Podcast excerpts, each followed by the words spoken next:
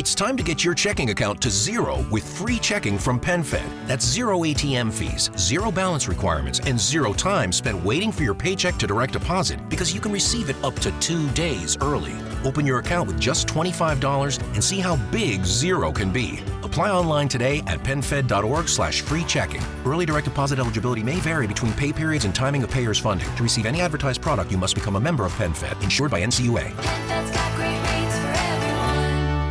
What do Hollywood A-listers, bourbon distillers, and survival experts all have in common? Living life aggressively. Join me, Brian Tome, an adventurer, hunter, and a pastor you'd grab a beer with, in conversation with intriguing guests, squeezing the most out of life. Join millions of listeners growing spiritual muscles. It's as far away from your grandma's stained glass windows as you can get. Search for The Aggressive Life with Brian Tome wherever you listen to podcasts. Era do áudio.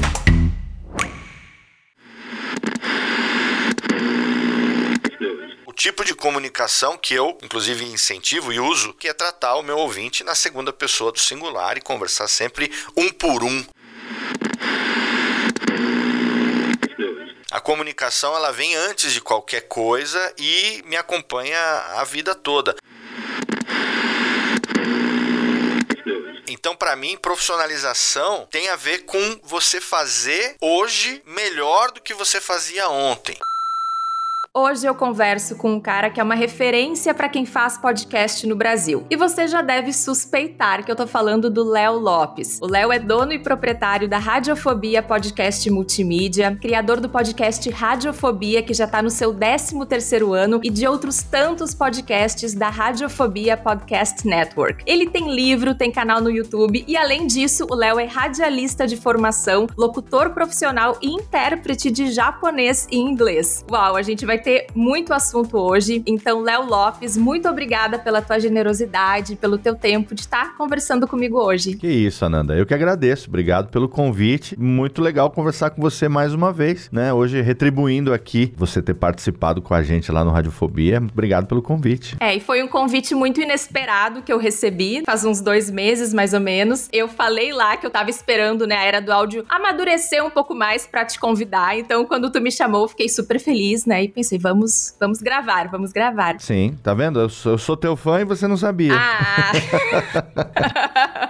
é, eu tô aqui numa vibe meio desculpa qualquer coisa, não repara bagunça, já tá todo mundo que tá ouvindo esteja ciente, mas a gente tem muita conversa. Bom, Léo, quero começar falando um pouco do Radiofobia e também do teu estilo, porque o Radiofobia é um podcast que tem um estilo muito especial de ser feito, né? Porque ele é feito como se fosse um programa de rádio, tu controla a mesa simultaneamente em que tu apresenta, que tu interage com o convidado, e esse é um estilo super forte, é uma marca super forte, né, do teu estilo de apresentar. E tu tem uma relação forte com o rádio. Então me conta um pouco dessa relação e como isso influenciou e moldou o teu approach, né, o teu estilo hoje. Uhum, é, totalmente, né? Porque quando eu comecei a fazer podcast, na verdade o Radiofobia ele nasceu pro rádio. A ideia original era que fosse programa de rádio. Ele nasceu dentro da escola de rádio. Quando eu fiz a Rádio Oficina em 2005, a gente teve lá que desenvolver um programa e era um tema polêmico e tal, né? E aí eu juntei os mais malucos da, da turma, como sempre, a minha afinidade com os loucos. E aí a gente falou que quem ouvisse aquele programa lá ia desenvolver radiofobia, que é um neologismo, não existe é medo de rádio, fobia de rádio. Radiofobia, na verdade, não tem acento e é a pessoa que tem fobia de radiação, né? Uma coisa com radioatividade e tudo mais. E aí a gente criou esse termo radiofobia com acento no A, que é o medo de rádio, uma palavra que não existe. E eu guardei esse nome, falei depois que a gente terminou o trabalho, tiramos nota 10 e tal. O programa tem aí gravado até hoje. Eu tenho esse áudio na, na época da escola de rádio. Eu guardei esse nome e era a ideia que depois, com o meu DRT devidamente carimbado na carteira de trabalho, eu pudesse, quem sabe, um dia ter o Radiofobia em alguma rádio FM por aí. Mas a coisa não aconteceu dessa maneira. O meio rádio complicado, principalmente para quem começa tardio, já como eu, que já tinha 31 anos na época. Eu demorei para entrar na carreira de comunicação profissionalmente. Na época, casado com dois filhos, para ganhar salário de folguista, de cara que trabalha trabalha de madrugada e tal, não daria. O rádio não, não era um ambiente, digamos, economicamente saudável para mim. E eu acabei gavetando a ideia e, obviamente, a carteira de trabalho também. Fui trabalhar em outras coisas. Eu, originalmente, eu saí com 18 anos da casa dos meus pais para ser sacerdote. Eu fui durante 12 anos sacerdote é, de uma religião de origem oriental, né, da messiânica e tal. Morei no Japão por conta disso, me formei em japonês e tal. Na época que eu fiz o curso de rádio, eu tinha me desligado profissionalmente desse trabalho sacerdotal e eu estava estagiando numa web rádio, começando a trabalhar como tradutor e intérprete para o governo do Japão. Então eu estava no momento de transição de carreira, aonde a comunicação era algo que sempre me acompanhou, mas eu não sabia se eu conseguiria trabalhar profissionalmente com isso. Tanto que a minha decisão, na verdade, quando eu trabalhei nesse, nessa missão no governo japonês, eu acabei tendo que me afastar um pouco também depois lá da web rádio, porque eu tive que escolher aquilo que pagava melhor. E aí depois esse trabalho acabou e aí eu fui contratado pela Toyota, Toyota do Brasil, para ser relações públicas e cuidar da comunidade japonesa. Então, cada vez mais a comunicação ficava em segundo plano, embora o desejo de colocar em prática, né,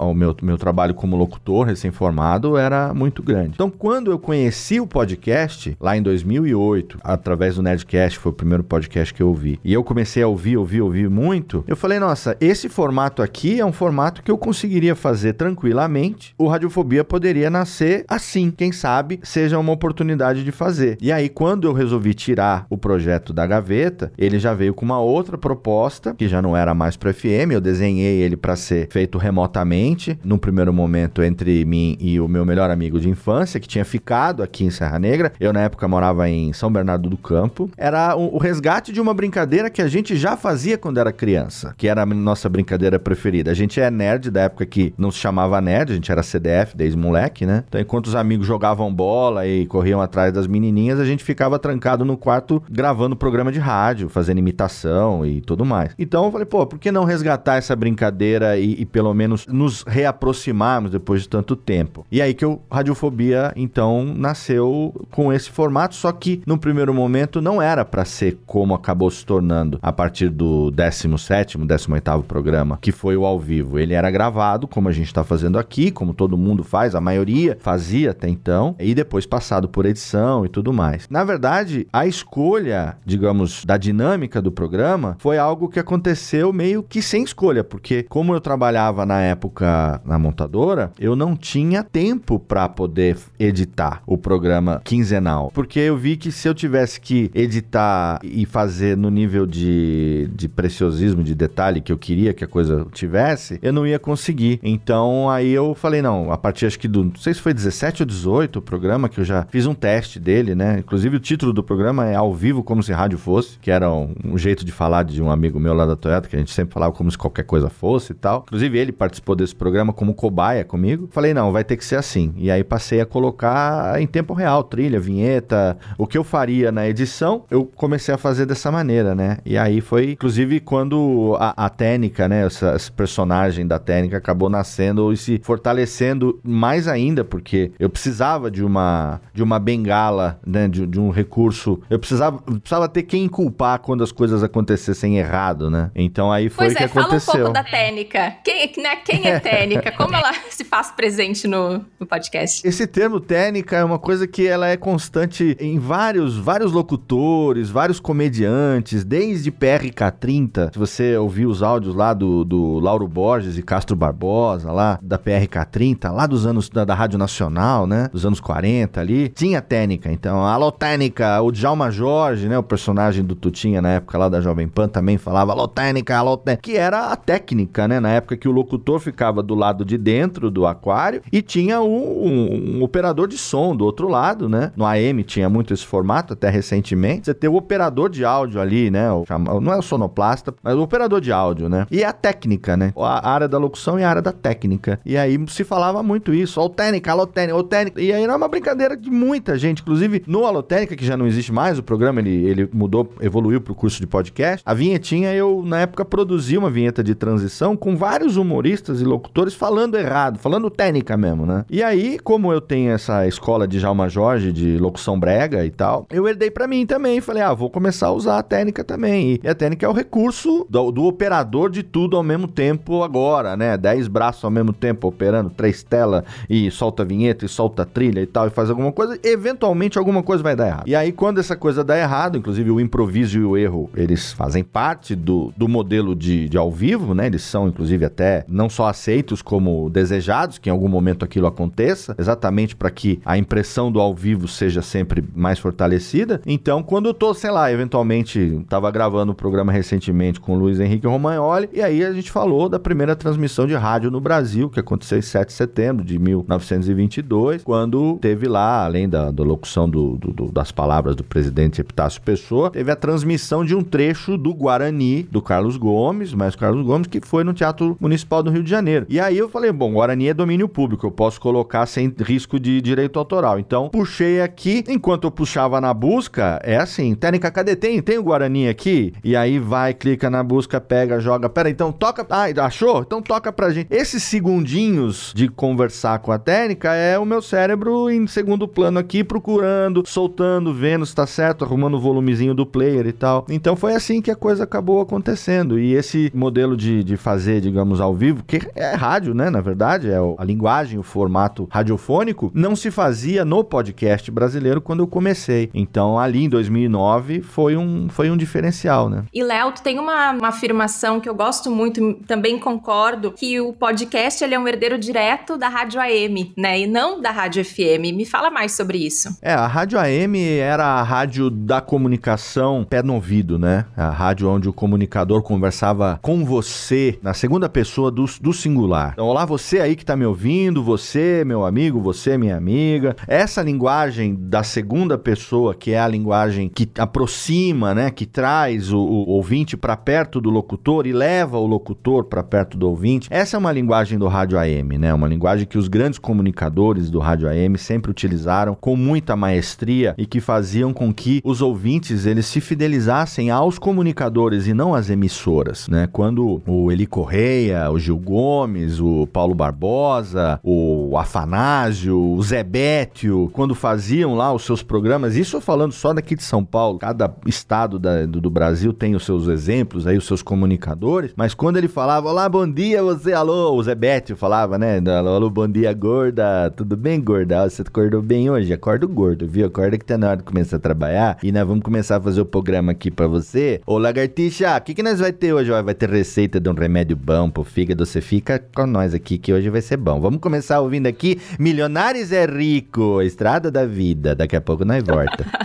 é, é uma linguagem que a minha avó ouvia ali, né? E ela ouvia a radinho AM das 5 da manhã, quando ela acordava, até é hora do almoço. Era a manhã inteira ali na cozinha, fazendo limpeza, fazendo faxina na casa. Onde ela ia, o radinho acompanhava ela. Cada ambiente ali tinha um radinho a pilha e tudo mais. Então, essa linguagem do rádio AM que eu cresci ouvindo, ela não existe. A mudança do FM foi exatamente lá nos anos final dos anos 70, começo dos anos 80, quando você passou a ter o disc jockey, onde o locutor assumiu o papel de locutor operador. Então, ele passou a locutar e ao mesmo tempo operar a mesa de som. E ele passou a não ter mais a, a técnica do outro lado, a não ter mais muitas vezes o próprio operador de áudio do outro, do outro lado. E é o locutor sozinho operando a mesa de som. Ele não escolhe as músicas, muita gente não sabe, mas no rádio FM tem um, um programador, uma pessoa responsável por fazer a programação e lá da, da salinha de direção e tal. E no software de automação ele já tem ali os blocos musicais, ele já tem ali quando vai entrar um spot comercial, uma vinheta e tal. E ele vai só soltando na mesa. Então, a, o rádio FM, é, via de regra, né? Ainda mais hoje em dia, é um, um rádio de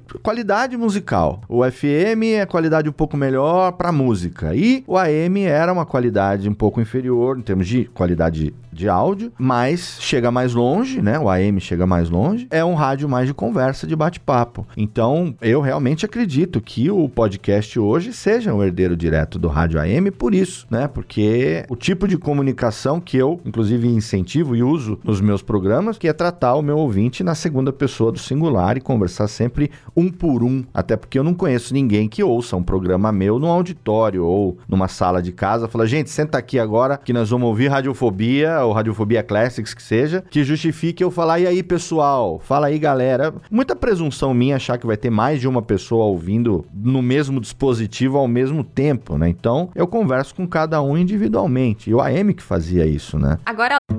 There's only one road into Key West, but you won't believe where it can take you. Travel back in time to a city rich with history. Discover amazing artists and musicians. Taste seafood fresh off the boat. Or just kick back and soak up the island vibe. For more about Key West, visit FLAKeys.com. Key West, close to perfect, far from normal.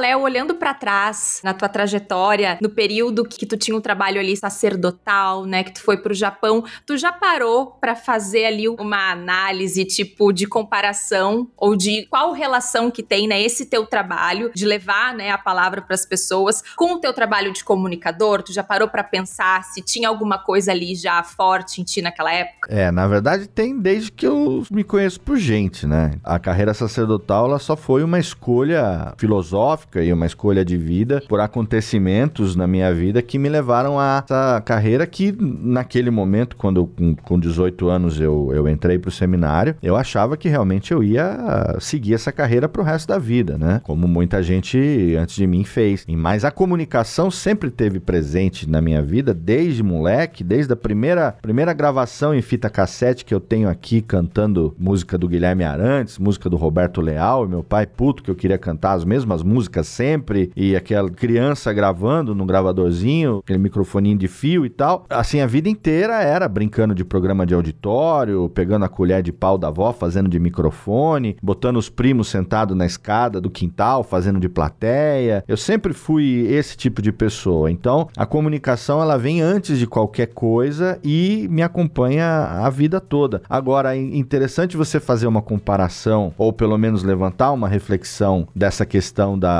da, mensagem ou da missão, digamos assim, porque hum, eu já me vi pensando sobre isso, né? Eventualmente, não segui mais a carreira sacerdotal profissionalmente, mas eu mantenho minhas crenças e as minhas filosofias, a minha fé e tudo mais. E eu acredito piamente que, no meu caso, podcast tem um quê de missão também, sabe? Porque, assim, eu não faço com nenhum tipo de pretensão de ser nada para ninguém. Eu só quero realmente me expressar. Dei sorte de, ao longo desses desses anos ter pessoas que gostam do meu trabalho e que me acompanham. E aí eu começo sempre a criar sarna para me coçar e a network vai crescendo porque eu vou. Ah, agora eu quero falar sobre isso. Ah, mas não cabe no Radiofobia. Então eu crio um programa para falar disso. Ah, eu quero falar daquilo. Puta, não cabe nenhum programa que eu tenho agora. Cria mais um. E nisso a gente já tem 20 podcasts no feed da, da rede. E inclusive agora tem mais dois para estrear ainda esse ano e, e cada vez aumenta mais. Mas sem querer, às vezes a gente recebe. Eu já recebi relatos e tem muita gente aí que já teve essa experiência como produtor, receber relato de ouvinte que agradece porque estava em estado de depressão ou estava morando fora do Brasil e longe da família e não, sabe, passando por um momento complicado. Já teve até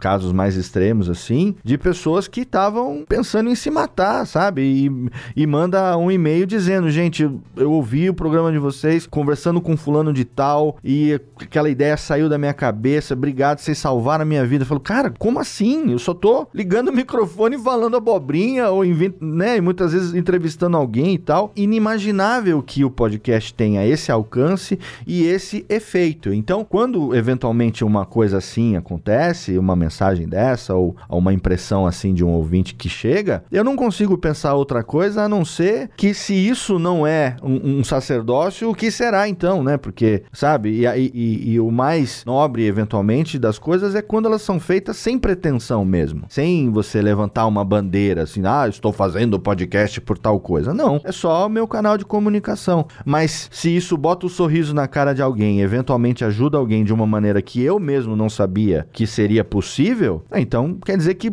eu devo estar tá fazendo alguma coisa certa em algum nível, né? Bom, além do teu conteúdo ajudar os ouvintes, né, e tu receber diversos feedbacks, tu é um cara muito reconhecido na podosfera, né? As pessoas, elas se inspiram em ti e tal. Ai, mestre, eu até já vi que tu não gosta muito de, de receber todos esses não. elogios, eu já sei. Hoje, né, os podcasters da minha geração, né, se inspiram muito em ti. E eu me pergunto naquela época se tinha quem, quem que era. Quando eu comecei lá em 2009, o Radiofobia, eu tinha começado a ouvir podcast mais ou menos uns seis meses antes. E a minha descoberta da mídia podcast foi interessante, porque, na verdade, eu sempre quis trabalhar com locução e dublagem. E aí, na escola de rádio, é que eu fui descobrir que, com o meu DRT de locutor, eu não poderia ser dublador. Que para ser dublador eu tinha que ser ator. E eu já tinha, como eu falei, 31 anos, não tinha como ir fazer um curso de teatro de 4 anos para depois fazer dublagem. Então, eu era locutor, mas como dublador, eu não. Era, era um dublador, frustrado, porque eu não consegui me profissionalizar como dublador. Aí eu comecei a estudar sobre pessoas que se tornaram atores tardiamente sem fazer curso de teatro. Caí no Guilherme Briggs, que é um exemplo desses, um cara que é, é, se tornou ator por trabalhos comprovados e a SATED lá do Rio de Janeiro deu a, a, o DRT para ele e tal, muito merecimento pelo talento dele, mas eu comecei a estudar a vida dele. E aí nisso eu acabei caindo no Nerdcast 94, que foi quando ele participou lá pela primeira vez, e esse foi o primeiro podcast que eu ouvi na vida. E aí eu descobri o formato podcast. Você vê que eu tinha feito escola de rádio 2005, 2006, nunca se falava em podcast. A escola de rádio não sabia nem, não tinha nada nem de digital ainda, embora a Rádio Oficina tivesse já uma proto-rádio web em parceria com a Transamérica. Rádio web era o, o quente do momento ali, era a coqueluche do momento, né? Podcast ninguém falava ainda. Em 2008 ainda era muito incipiente. Então, naquela época, eu tinha o Nerdcast como principal referência, que eu comecei a ouvir repetidamente, assim, ouvia uma média de dois por dia no caminho que eu ia e voltava de São Bernardo para Berrini, que eu trabalhava lá em São Paulo. E de volta de trabalho eram quase quatro horas de carro, só para você ter uma ideia de tanto trânsito que tinha. Então, eu ouvia quase dois Nerdcasts por dia. Gravava no CDR, né, no CD, colocava no parasol do carro assim, ficava pesado de tanto de tanto CD que eu gravava para poder ouvir no carro. Pra você ter uma ideia, né? Então, não existia, né? MP3 player era aquele MP3zinho de, de pendrive que era um, tipo um chaveirinho e tal, né? No carro, como é que eu vou fazer? Eu tinha toca CD. Aí eu queimava CD com episódios do Nerdcast, transformava ele em, música ali, né? E ouvia no, no carro, pra você ter uma ideia. E aí eu descobri outros podcasts na época. Então, na época, o Guanacast do Gustavo Guanabara, que não existe mais. O Guanabara existe, o Guanacast que não. O Mona Lisa de Pijamas, né? O podcast também não existe mais. O Pode Comer, que era o podcast do Comer Camão, lá o podcast da Gabriela Cabral e do Marcelo Salgado. Já tinha o Rapadura Cast e tal. Então, os podcasts que estavam, o We Are Geeks tinha começado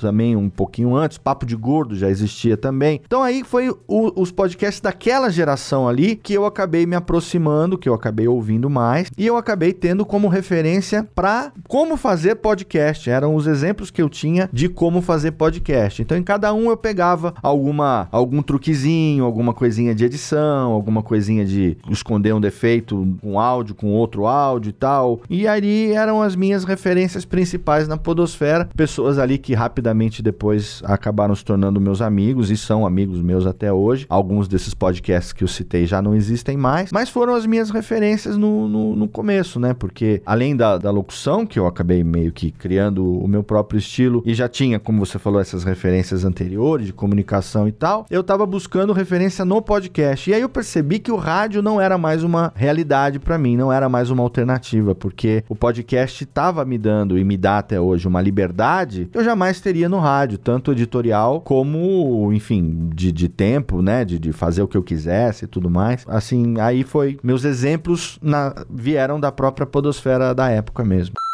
Boss is here!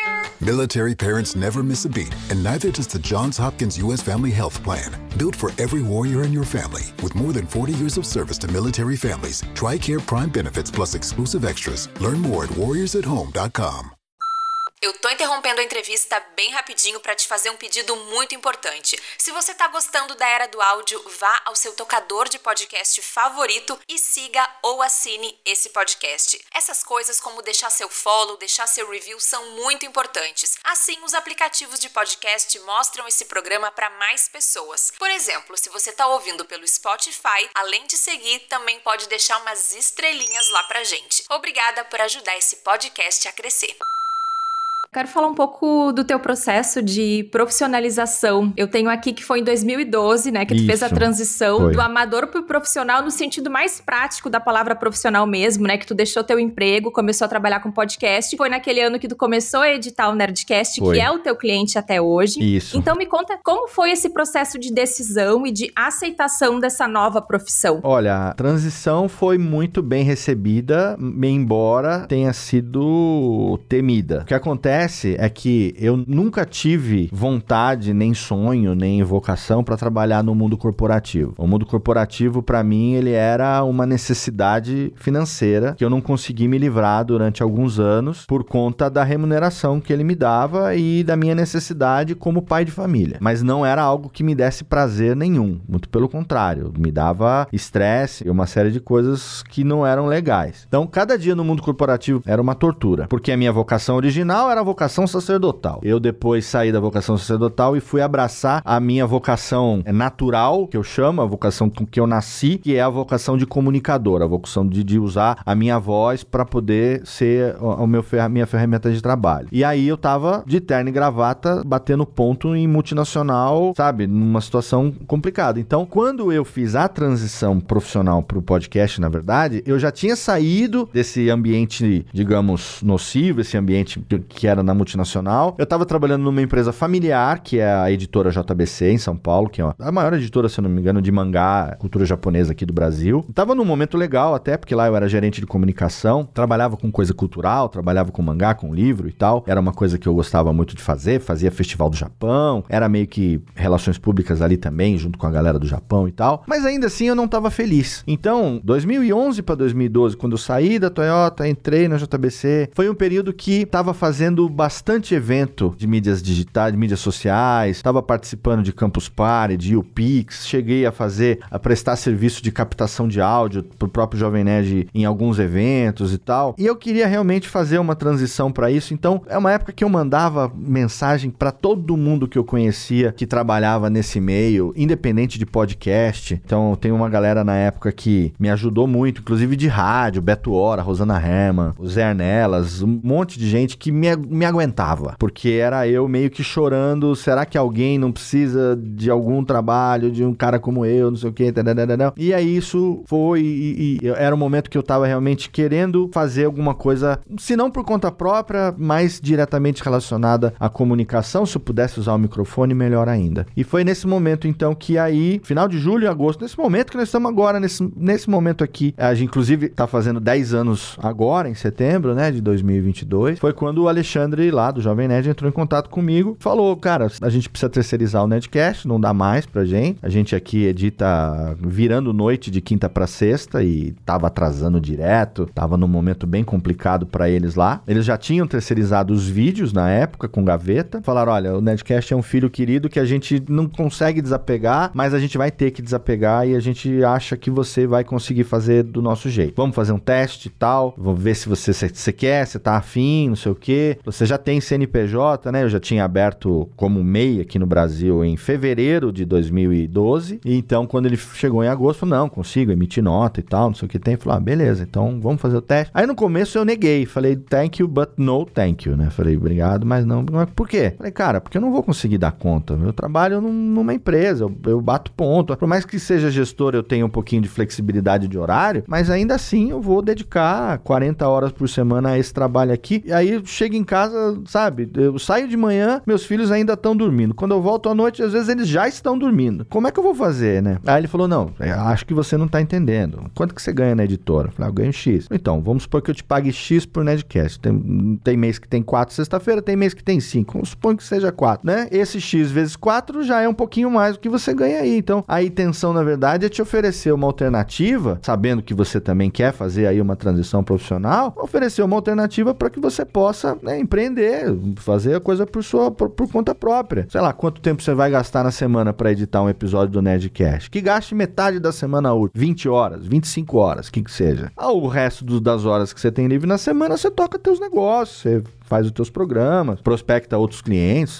vai saber. Então, aí que abriu o meu olho para falar, não, os caras estão me oferecendo uma possibilidade de, o que se falava muito na época, né, de sair da corrida dos ratos, né, de sair daquele labirintozinho e ampliar a visão para uma coisa maior e fazer um, um negócio meu. Então, ali foi quando bateu realmente aquele nervoso de que seria uma oportunidade única. Na época, então, o que que eu fiz? Porque, assim, eu trabalhava, como eu falei, de carteira assinada na, na empresa, na editora. Eu não tinha poupança, não tinha nenhuma reserva financeira que me permitisse largar tudo que eu estava fazendo, sabe? Eu não podia pedir demissão de um negócio que eu não sabia se ia dar certo e me jogar dali a dois meses, não ter como pagar o aluguel e botar comida na mesa para os filhos. Então, o que que eu fiz? Eu não falei nada para ninguém, nem para então minha mulher, né, a mãe dos meus filhos, e eu editei durante duas semanas, eu editei dois programas trabalhando trabalhando normalmente na editora. Foram duas semanas que se eu dormir duas horas, duas horas e meia por noite foi muito. E aí eu fiz os dois primeiros programas, que seria o programa de teste, ainda trabalhando direto na editora. O Alexandre e o Dave gostaram do resultado e aí já começaram a falar, não, beleza, acho que pode ser. O primeiro programa teve muito pouca, muito pouca revisão, que a ideia, na verdade, era emular o estilo deles de editar, para que, obviamente, não houvesse nenhum impacto no estilo, no ritmo, em nada nada disso. E assim, a dificuldade extra do Nedcast é que o programa ele é gravado remotamente, inclusive até hoje, e ele não tem nada do ritmo que você ouve no resultado final. Ele é gravado totalmente truncado. Tem, tem participante que é gago, tem participante que tem defeito de linguagem, como todo mundo tem. Fala um né a cada 5 segundos, fala um sabe a cada 10 segundos. E é complicado, repete palavra direto e tal. E assim, pausa direto, dá pau na conexão direto. E o resultado, quando você ouve, você fala, puta, o programa tem um puta ritmo, os caras... É aquela orquestra, aquela coisa dinâmica, é... né? Super especial, Resposta assim. em cima, o cara vem, responde direto, uh -huh. tem um... Ágil. Nada, isso acontece na edição. Ah, olha só, a mágica É a edição. edição que faz o, o programa ser o, o, que ele é, dar o ritmo que ele é. E na época, por exemplo, o Sr. K, para dar um exemplo, né? Ele era um personagem e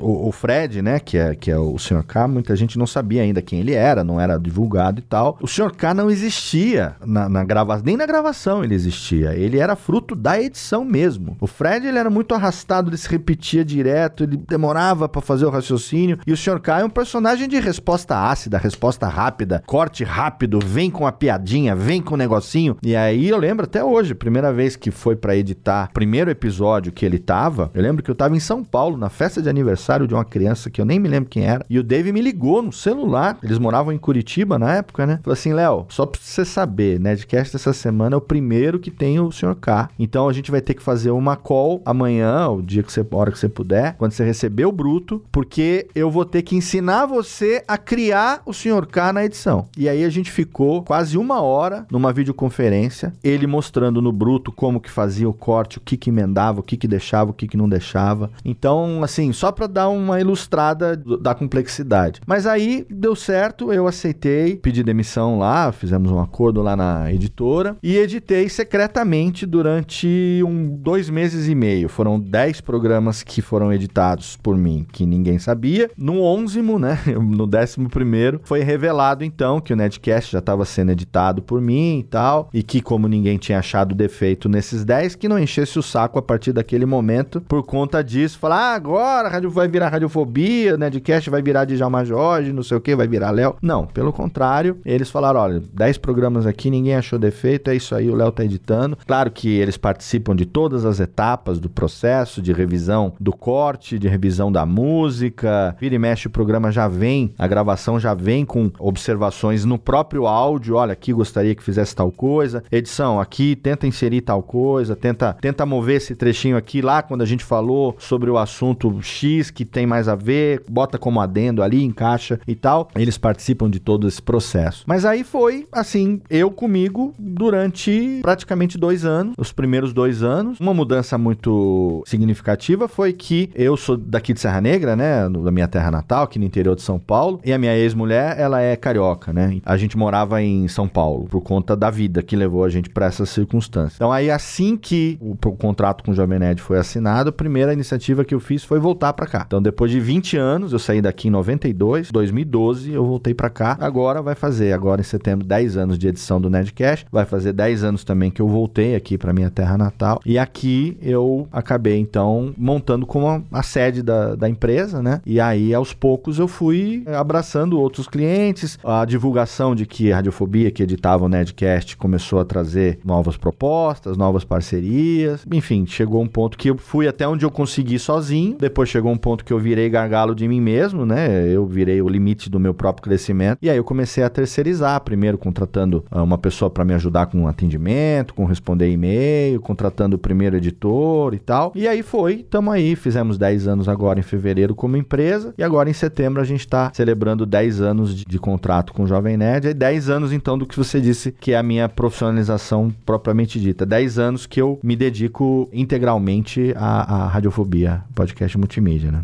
E Here in Key West, we were out before it was in. In this open and inclusive paradise, you can be yourself, make new friends, and savor our live and let live vibe. With LGBTQ friendly accommodations, our legendary nightlife, and year round activities and events, it's always a good time to come as you are. Key West, close to perfect, far from normal.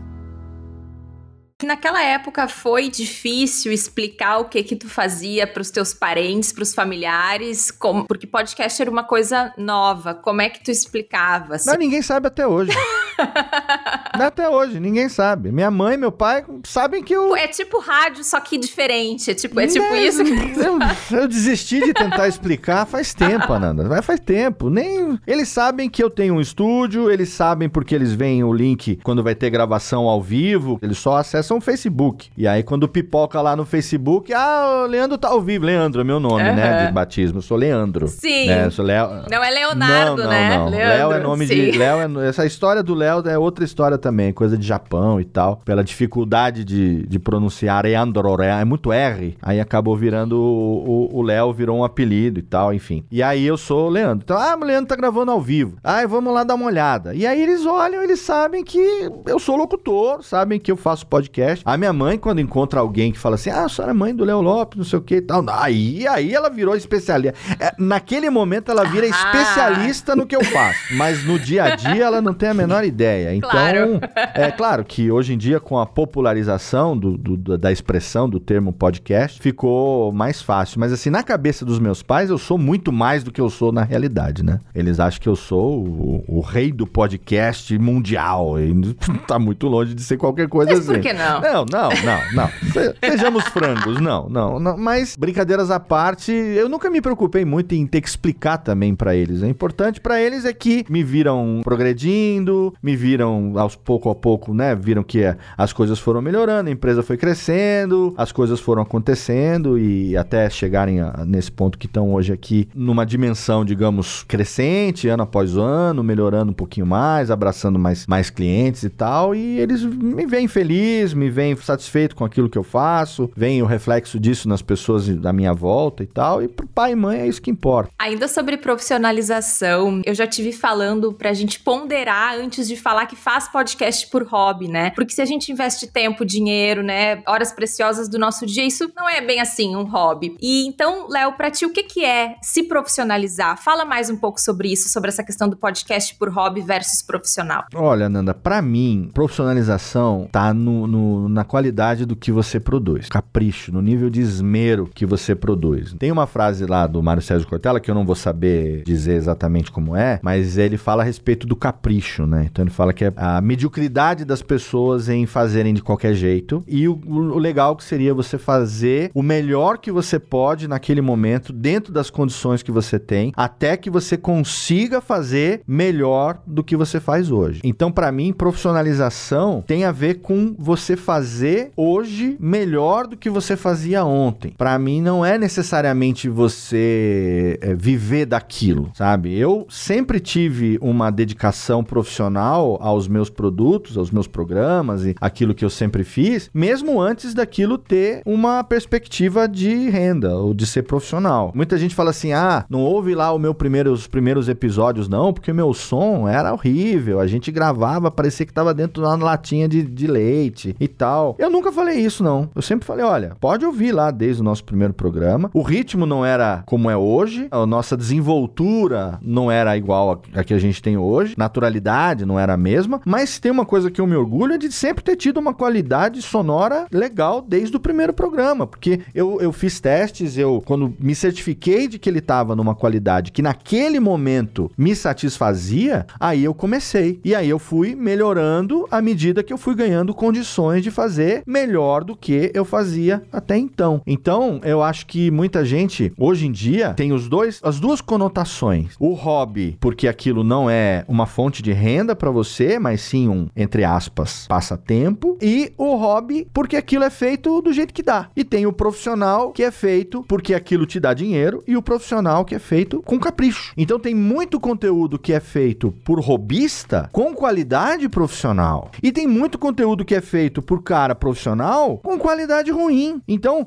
são coisas distintas para mim. A pessoa se dedica tanto, por exemplo, vamos supor que você goste de, sei lá, colecionismo ou uma, uma coisa que você faça, sei lá, criar orquídea, cultivar orquídea, por exemplo. Cultivar orquídea ou cultivar planta, qualquer que seja, exige dedicação, exige atenção, algumas horas pelo menos por dia ali para regar do jeito certo, para ver se tem o nutriente certo e tal. É muito mais do que um hobby. Aquilo ali é um cuidado, é um capricho. E se você errar a mão, morre. Bicho de estimação, mesma coisa. Pet é a mesma coisa. Se não souber cuidar, morre. Então acho que isso vale para tudo na vida. Quando você faz de qualquer jeito, inevitavelmente não é bem cuidado, não é bem feito, não é bem tratado, aquilo vai morrer. E se você se dedica num nível acima, se aquilo já te dá, sei lá, já demanda pelo menos meia hora, uma hora, uma hora e meia do seu dia, todo dia, via de regra, ou quase todo dia, já deixou de ser hobby há muito tempo. Então, é para ser encarado como algo profissional, sim. Então, conteúdo, às vezes a gente, eu descubro conteúdos como o seu, por exemplo, era do áudio, eu descobri por uma indicação lá do Carlinhos, lá do, do, do Japão, e aí eu comecei a escutar e eu falei, cara, entrou no meu feed e não sai mais. Por quê? Porque é um conteúdo que é feito por uma pessoa apaixonada pelo que tá fazendo, que faz com dedicação, que tem uma preocupação editorial, uma preocupação com pauta, com edição, com qualidade de áudio. É um negócio que, para mim, me, me conquista no capricho. E ainda que não te dê a renda que potencialmente tem para te dar, é profissional. Por essas razões todas, são profission é, é profissional. Então, esse é um aspecto. E aí, o outro aspecto do profissionalismo,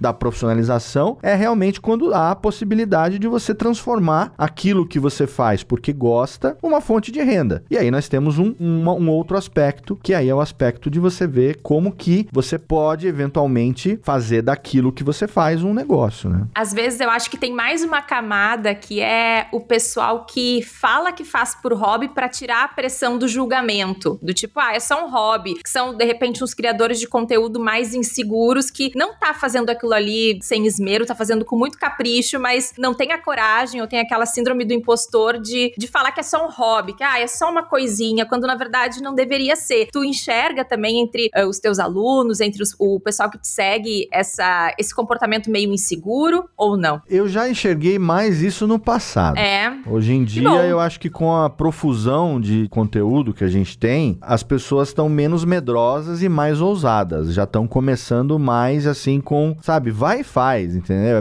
Antes feito do que perfeito, né? Tem aquela frase. Mas assim, antes feito do que perfeito, eu concordo, mas em termos, né? Para começar, começa com as condições que você tem, mas é o estilo Cortella. Faça o melhor que você tem nas condições atuais, até que você consiga melhorar ainda mais a maneira de você fazer, sempre buscando um aperfeiçoamento, sempre buscando uma melhoria. Então, você começa com o microfonezinho que você tem, você percebe que, pô, agora já dá para eu tentar investir num microfonezinho melhor. Vou tentar pegar aqui um microfonezinho será que para mim a realidade um dinâmico é melhor? Será que um condensadorzinho é melhor, um USB que eu possa levar para qualquer lugar? Consigo hoje já ter uma graninha para investir no microfonezinho melhor? Será que eu consigo melhorar um pouco a minha banda de internet? Será que eu consigo trocar o hardware eventualmente, mudar, né, aquele notebook velho, comprar um mais novinho, mudar minha placa de som? Esse tipo de coisa que devagarzinho, devagarzinho, devagarzinho você vai fazendo, aprendendo também a melhorar o seu estilo, seja na maneira de conduzir o assunto, seja no, no, na pesquisa que você faz da pauta ou do convidado, se tiver, ou da edição, coisas pequenininhas que você possa ir melhorando, com certeza vão ser percebidas pelos seus ouvintes. Mas hoje em dia eu vejo que a pessoa já ousa mais, já começa mais rápido, até porque existe mais informação de como começar, digamos, de uma maneira já legal, logo de cara, diferente da gente que lá atrás tinha um mato para capinar na frente e ia por tentativa e erro, né? Por exemplo, eu já fui agraciado, por exemplo, com a tentativa e erro de quem veio antes de mim ali. A galera ali das, da segunda, terceira onda do podcast ali já abriu uma picada para que a gente que veio ali na terceira, quarta ali, 2009, 2010, já tivesse um, exemplo como eu tive ouvindo o Nedcast, ouvindo o Monacast, ouvindo o Guanacast e outros ali que eram a minha referência, assim como depois com meu produto, meu conteúdo, meu programa acabou se tornando referência para outros. Hoje você tem aí, tava vendo ontem aqui notícia de que catálogo mundial do Spotify chegou a 5.2 milhões de podcasts, só isso. 5.2 milhões, não tô falando 5.2 mil, nem 520 mil, 5.2 milhões. E você imagina que o público que continua ouvindo cresce, mas hoje em dia cresce muito mais o produto, né, a oferta do que ouvir, do que a quantidade de pessoas que estão escutando. E assim, né, todo mundo continua tendo 24 horas por dia também. Então, hoje em dia, o ouvinte tem que ser mais seletivo do que, que ele vai escutar, em detrimento da oferta que está cada vez maior. Então, tem muita gente que começa já hoje ousando e já vai. Ah, mas infelizmente, os que permanecem acabam sendo poucos, né? Tem muita gente que começa, tem muito podcast que acaba antes aí do décimo episódio, já não consegue segurar mais. Era aquele fogo de palha que vou fazer, vou fazer, vou fazer, ah, não vou fazer. Acaba acontecendo isso até com o cliente, às vezes. O cliente vem, fecha um contrato, vamos fazer tal, tal, tal, ok, orçamento bacana, papapá, e de repente, no terceiro, quarto mês, eh, vê que não conseguiu manter o ritmo de gravação, de agendamento, de convidado e tudo mais. É, é uma pena, mas acontece. Imagino também que a expectativa do cliente em relação a números, né? Ou às vezes, ah, eu quero converter em novos clientes. Às vezes, imagino que deva ter uma questão de expectativas ali complicada para gerenciar, né, Léo? É, os meus clientes, eu sempre faço uma consultoria prévia e eu sempre pego a expectativa deles e jogo no chão. Sempre. Primeira coisa que eu faço é pegar a expectativa e destruir a expectativa. Porque se ele estiver pensando em número, em ROI, em cima de entrega, de download, o projeto não, nem comece. Porque não é assim que a banda toca. Primeiro, você vai precisar construir uma audiência para construir um engajamento para um dia você chegar a ter número. Então, às vezes vem aí uma, uma empresa grande, uma multinacional aí que na pandemia tinha um, um budget aí bacana para mídia impressa, para mídia física, para evento e tal, que agora no pós-pandemia não retomou esse ritmo e continua com um budget gordo ali. E aí vem alguém da diretoria lá e fala: gente, faça-se o podcast então, porque tenho dinheiro para gastar, vamos fazer o podcast. Aí vem conversar com a gente. Aí eu falo, mas você vai querer com qual objetivo? Às vezes o cara tá com uma puta grana na mão querendo fazer um negócio e aí, tipo, olha, o objetivo é esse o objetivo? Cara, não faça. Pega essa verba aí, passa pra um, pra um outro departamento na horizontal, faz, vê o que dá pra você aproveitar aí. Porque se eu fizer o podcast para você na expectativa que você tá tendo, você não vai alcançar essa expectativa, você vai se queimar dentro da sua empresa e eu vou me queimar como fornecedor também. Não é assim que a coisa funciona. Você vai ter que construir uma audiência, uma fidelização e tal. Agora, quando é alguém que já vem de uma outra mídia, que já tem uma base sólida de audiência ou de seguidores e tudo mais, a chance de você conseguir entregar mais em menos tempo é maior. Varia muito de perfil para perfil, mas a gente tem que ser realista, não é só ficar crescer o olho porque o cliente está com dinheiro no bolso ali, fazer de qualquer jeito, porque quando você faz para um cliente desse, você faz uma vez só. Quando você vai com honestidade desde o começo e ajuda a montar a estratégia adequada e tudo mais e mostra que o podcast ele é muito mais ali branding, awareness, ali reputação e, e criar isso, aí o resultado vem, aí a gente consegue ter uma longevidade, como a gente tem aí clientes que estão com a gente, assim como o Jovem Nerd está há 10 anos, tem outros clientes também que estão há 10, 9, 8, 7 e continuam com a gente anualmente renovando, porque descobriram que o caminho realmente é esse, aumentando a cada ano a quantidade de, de, de programas e evoluindo e tudo mais. Então, é, é tem que pensar numa relação de longo prazo, né?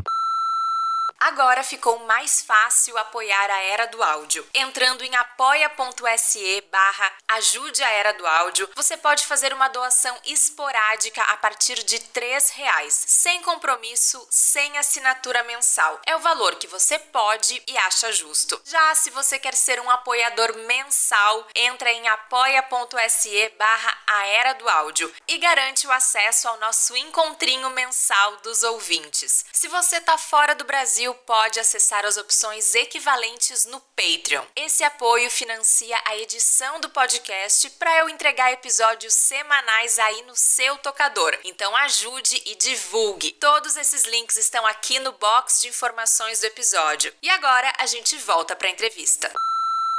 E nesses anos todos, o que foi mais desafiador para ti em termos de evolução de competências? Editar, entrevistar ou ser um empresário? O que que te desafiou mais nesse tempo de atuação? Olha, a questão de empreender é um desafio por si só, porque a gente não é ensinado a ser dono do próprio negócio. A escola que a gente estuda, o ensino que a gente né, é submetido, ele ensina que a gente tem que estudar, fazer uma boa faculdade para arrumar um bom emprego, para ser empregado de alguém. Conseguir um bom cargo na empresa de alguém. Não ensina pra gente que você pode ser esse alguém que vai ter outras pessoas trabalhando para você. Então, o nosso modelo de educação não ensina empreendedorismo. Então, é um desafio muito grande quando você sai desse pensamento. Eu não gosto desse negócio de usar mindset, mas a palavra é essa mesma, né? Quando você sai desse mindset de empregado para um mindset de empregador. É difícil porque você não, não sabe no primeiro momento. Uma dica dica que eu dou é o seguinte: não vai na louca, estuda. Tem cursos ótimos aqui no Brasil, Sebrae, cursos de graça que você faz, mesmo estando no exterior, você pode fazer online. Tem muita coisa legal no YouTube também. Estuda, gente. Um dos maiores erros que a internet colocou nas nossas vidas é todo mundo achar que pode ser autodidata de tudo. Não dá para ser autodidata de tudo. Se, se você conhece alguém que ensina edição do jeito que você gostaria de editar, vai estudar com o cara que está ensinando. Se você conhece alguém que ensina como gerenciar a empresa de uma maneira que você não sabe, vai estudar como gerenciar uma empresa. Não tenha vergonha de dizer não sei, preciso que alguém me ensine, vou estudar, vou pagar um curso, paga um curso, vai estudar para você se qualificar. Hoje em dia, a diferença muito grande que, que, que existe são pessoas que se profissionalizam. No processo de profissionalização, como aconteceu comigo, eu fui percebendo competências competências que eu não tinha e que eu tinha que tive que aprender. E a melhor maneira de aprender é estudando mesmo, é fazendo um curso, não importa o tempo, vai, tem opções mil em todas as áreas aí de educação, mas se estuda, não vai por tentativa e erro, porque assim, é um, um, uma mudança de carreira, é um salto muito grande para você correr o risco de cometer erros que já foram cometidos anteriormente por outras pessoas e que podem te derrubar dependendo da maneira como você fizer a coisa, entendeu? Então, acho que o maior desafio realmente foi esse: reconhecer que eu não sabia várias coisas e que eu tinha que aprender é, em nome da sustentabilidade do meu negócio. Hoje em dia, já com 10 anos de empresa, já consolidada no mercado, já com uma reputação bacana, que muita gente procura a gente e tal, o desafio é gerenciar isso, né? Gerenciar essa equipe, gerenciar todas as entregas que a gente tem e um orgulho da radiofobia é que a gente nunca atrasou uma entrega em 10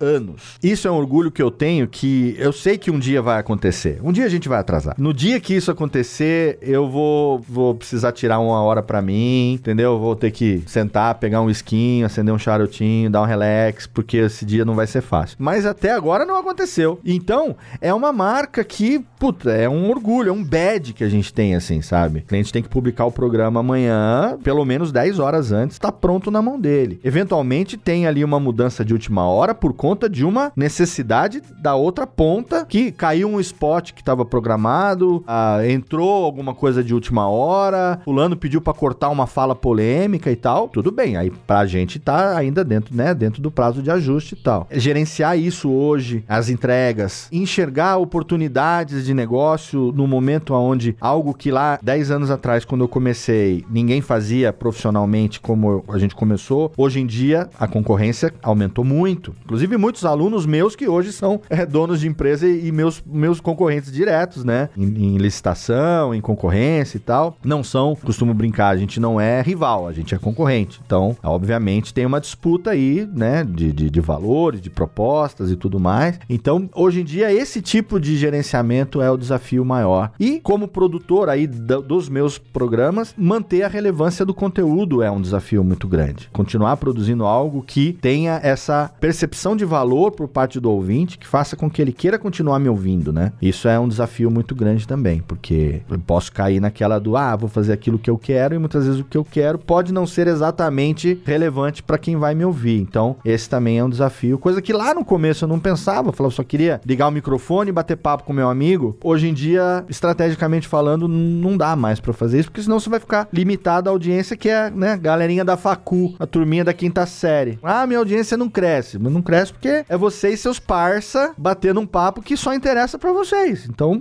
lógico que a audiência não cresce. Então, para não cair nessa armadilha também, eu tô sempre tentando me renovar nisso. É um desafio mesmo. Tu acompanhou e acompanha ainda, né, mudanças, atualizações na indústria do podcast. O que que tu acha que vem por aí, assim, né? Indo agora pros finalmente, pergunta mais clichê. O que que a gente deve esperar? Quais são teus palpites para o bem e para o mal de como a indústria vai se transformar? O que que vai acontecer aí nos próximos, sei lá, no horizonte de dois anos? O que que tu acha, Léo? Olha, eu vejo que o podcast, ele tá deixando de ser aquele, aquele clubinho de meia dúzia para virar um negócio gigantesco. Isso já tem alguns anos, não é de agora, né? Lá em 2018, já quando o Spotify anunciou investimento de 600 milhões de dólares comprando empresa, fazendo acontecendo, podcast que chegou na marca de, de faturamento ali de, de bilhão, então eh, faturamento anual, né? Agora em 2022, a previsão de chegar, de ultrapassar 1,2 bilhão de dólares em faturamento de publicidade, podcast mundialmente falando. Isso não é um negócio qualquer. Então, então, hoje em dia, assim como ainda tem muita gente que começa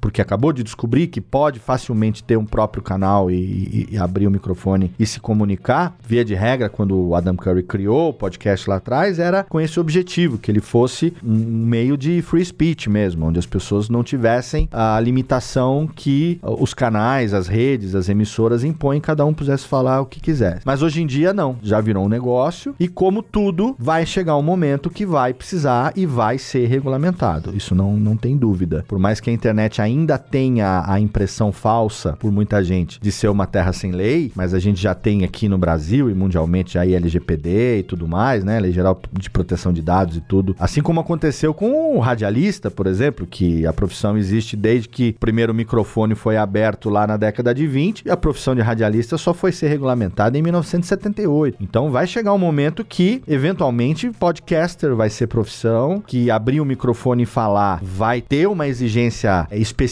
de regulamentação, de lei, coisa que hoje a gente já está sujeito a código civil, código, código penal, muito embora muita gente abra o microfone aí e fale a merda que queira achando que a lei não atinge, mas a lei é para todo mundo, vai chegar um momento que vai ter uma regulamentação específica também com relação a você utilizar conteúdo que não é seu, falar coisas que não são suas. Lá fora, a gente que acompanha a cena do podcast em outros países, já teve caso, por exemplo, de associação deficiente auditivo processando empresa porque não tem a audiodescrição ali, não tem o texto, a transcrição do conteúdo e tal. Então são coisas que vão surgindo de acordo com o crescimento, né? Aumenta a visibilidade, aumenta a percepção, aumenta o quanto que aquilo gera de negócio, aumenta a proporção, digamos assim, de negócio daquilo ali, as coisas vão acontecer naturalmente. Então, eu acho que nesse aspecto é algo que num futuro próximo aí, um, dois anos, a gente vai começar a ver coisas aí como regulamentação do, do ofício podcaster, né? Não é exigido, obviamente, acho que isso não vai chegar nunca a acontecer, de exigir que a pessoa tenha curso A, B ou C, nem nada assim e tal, mas acho que uma regulamentação, eu acho que vai ser inevitável em algum momento, não sei por parte de quem isso vai acontecer, mas o meio meio que se regula, então isso vai acabar surgindo em algum momento. E, por um outro lado, tecnicamente falando, eu também vejo que as tecnologias vão evoluir, já estão evoluindo de uma certa forma que podem colocar em risco, por exemplo,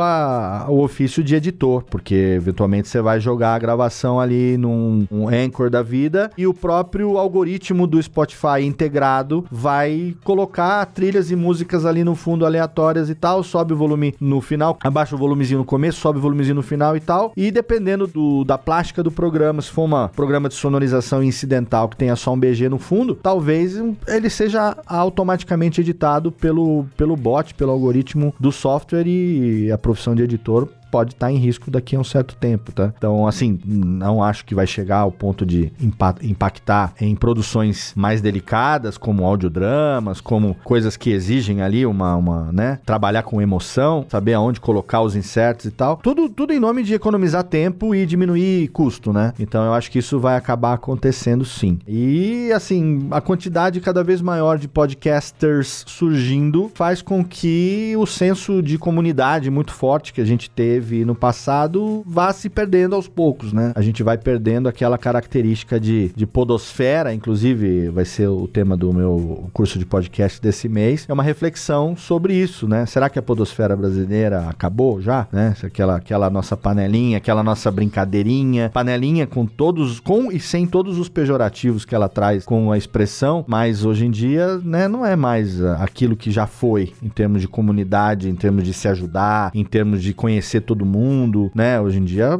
quantidade de podcasts que existem já não permite mais que isso exista. Então, aquele senso de comunidade, eu acho que é uma coisa que vai acabar se perdendo ao longo do tempo e vão acabar ficando juntos, no caso, né? Aqueles que têm maior afinidade mesmo. Mas são impressões aí de coisas que talvez aconteçam, né? Cara como eu que ficar remoendo isso várias, várias horas na semana. Né? Vamos ver o que que nos reserva aí os próximos anos. Pra gente encerrar, infelizmente, Léo, eu inclusive, tô muito feliz com essa conversa. Tá sendo muito boa. Obrigado, eu que tô. Não, eu falo muito, né? Desculpa, eu falo Não, demais, eu acho né? ótimo porque tu já vem editado. Então, assim, tá tudo, tá tudo perfeito. Eu vou dizer, olha, Jenny, não tem nada pra cortar, tá tudo ótimo. Não, não engane os ouvintes, Ananda Garcia. Eu me, me engasgo bastante também e tal. Mas o que eu quero dizer é que às vezes você pergunta uma coisa e meu cérebro, uma coisa liga na outra, liga na outra, liga na outra. Quando eu vou ver, fui longe, então eu peço desculpas pela prolixidade. Léo, me, me fala agora o hashtag Vem Coisa Por Aí, como as pessoas te encontram, o teu curso. Deixa aí os arrobas. É radiofobia.com.br, né? O site lá tem a landing page que você pode escolher se você vai para a página da empresa e lá você pode ver todos os serviços que a gente presta. Lá tem um formulário de contato. Caso você queira, a gente responde no mesmo dia aqui, né? A Lana do atendimento responde sempre no mesmo dia. Quiser algum serviço que a gente tem, a gente manda uma proposta sem compromisso. Eventualmente a gente agenda um call, bate um papo, explica direitinho e tal. E também ali na landing page você pode ser direcionado para a nossa network, Radiofobia Podcast Network, onde você vai encontrar lá todos os programas que são publicados pela nossa rede de podcasts. São 20 feeds hoje de conteúdos diferentes lá e alguns outros que estão surgindo ainda aí daqui até o final do ano. E eu, pessoalmente, arroba Léo Radiofobia em todas as redes sociais. Você me encontra lá. Twitter é uma rede que eu ainda uso bastante. Estou aprendendo sempre a vez mais a usar o Instagram, ainda tem sempre, uma certa dificuldade, né? O cara que é da voz tem uma dificuldade quando vai pro vídeo, né? Quando vai para aquela coisa. Aprendi também isso nos últimos anos, a, a ser, mostrar mais a minha cara do que mostrava no passado, né? Porque locutor, via de regra, é, não precisa mostrar a cara, né? Mas em época de rede social, de internet, tudo, o marketing pessoal também é importante. Então é Léo Radiofobia em todas as redes e vai ser um prazer conversar com todo mundo lá. Eu vou deixar também aqui mais duas. Quem quiser tem o um canal no YouTube do curso de podcast, que é o podcast agora que ele é o herdeiro do Alotênica, que foi um podcast que eu fiz 100 episódios ao longo de nove anos, podcast sobre produção, ensinando as pessoas a produzirem podcast, falando sobre todos os aspectos, inclusive equipamento, não, tem 100 programas lá no acervo do Alotênica. E aí ele evoluiu agora para o curso de podcast e ele passou a ser mensal, gravado ao vivo pelo curso do pelo canal do curso de podcast no YouTube YouTube, sempre trazendo um convidado. E eu também, às vezes, vou, que nem recentemente eu tive no estúdio da Rede Geek lá em São Paulo. A gente gravou lá com eles e tal, ao vivo também, eu com o Mauri e tal. Então, o curso de podcast é um canal que, se você se interessa em produzir e quer conteúdo de graça, tem o conteúdo que eu tô compartilhando ali. Logo, logo eu vou começar ali alguns tutoriais de edição, é ensinar a usar o Reaper com um pouco mais de da maneira como eu uso, a minha técnica de editar e tudo mais. É o canal do curso de podcast. E tem dois grupos no Telegram de graça também, para quem quiser participar e ter contato direto com a gente. Tem o curso de podcast, que é t.me barra o curso de podcast. Você pode participar ali, não cobra nada, tem contato comigo, com outros produtores. É um grupo mais focado também na parte de produção, tira dúvida. Lá você pode mandar o link do seu programa, a galera escuta, dá sugestão e tal. Então tem esse grupo que é t.me barra o curso de podcast. Tem um lá que não tem o no começo que não é meu. Então vai com o curso de podcast, que é o meu, tá lá curso podcast com o Leo Lopes. E tem o grupo também no Telegram dos ouvintes, produtores e apresentadores de todos os podcasts da Radiofobia, que é o t.me barra Radiofobia Network. Também de graça, participa lá no dia a dia. O grupo do curso de podcast hoje tá com quase 80 pessoas, é uma galera mais focada em produção. E o grupo da Radiofobia hoje tá com quase 300 pessoas, que é aí de variedade. Ali é manda meme, o pessoal fica sabendo em primeira mão quando a arte do episódio ficou pronta, link para gravação. Ali vale tudo, né? É um, é uma, um lugar pra gente trocar ideia. Inclusive, muita pauta tem nascido de conversas aí desse, desse nosso grupo. Então fica o convite pro ouvinte da Era do Áudio que quiser acompanhar a gente lá. É isso. Obrigado pelo seu carinho, obrigado pelo convite. Estou muito feliz de estar aqui agora entre os seus convidados de um podcast que eu aprendi a gostar e que não sai mais do meu feed. Ah, que isso. Muito obrigada, Léo. Obrigada eu. É, foi uma conversa muito boa, muita informação, muita coisa útil para quem vai ouvir. E bom, te desejo todo o sucesso do mundo como sempre. Seguirei te ouvindo. E é isso. Nos falamos aí. Obrigado, Ananda. Tudo de bom para ti. Tchau. Obrigado. Grande beijo. Tchau, tchau.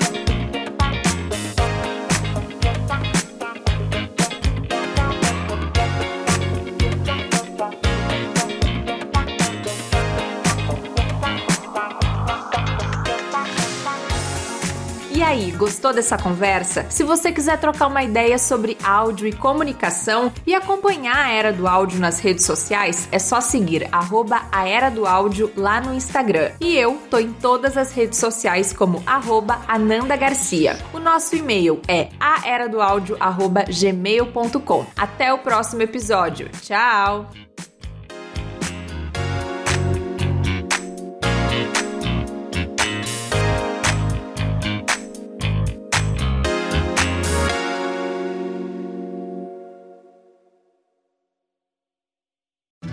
Here in Key West, we were out before it was in. In this open and inclusive paradise, you can be yourself, make new friends, and savor our live and let live vibe. With LGBTQ plus friendly accommodations, our legendary nightlife, and year round activities and events, it's always a good time to come as you are. Key West, close to perfect, far from normal. We made USAA insurance for veterans like James. When he found out how much USAA was helping members save, he said, It's time to switch. We'll help you find the right coverage at the right price. USAA. What you're made of, we're made for. Restrictions apply.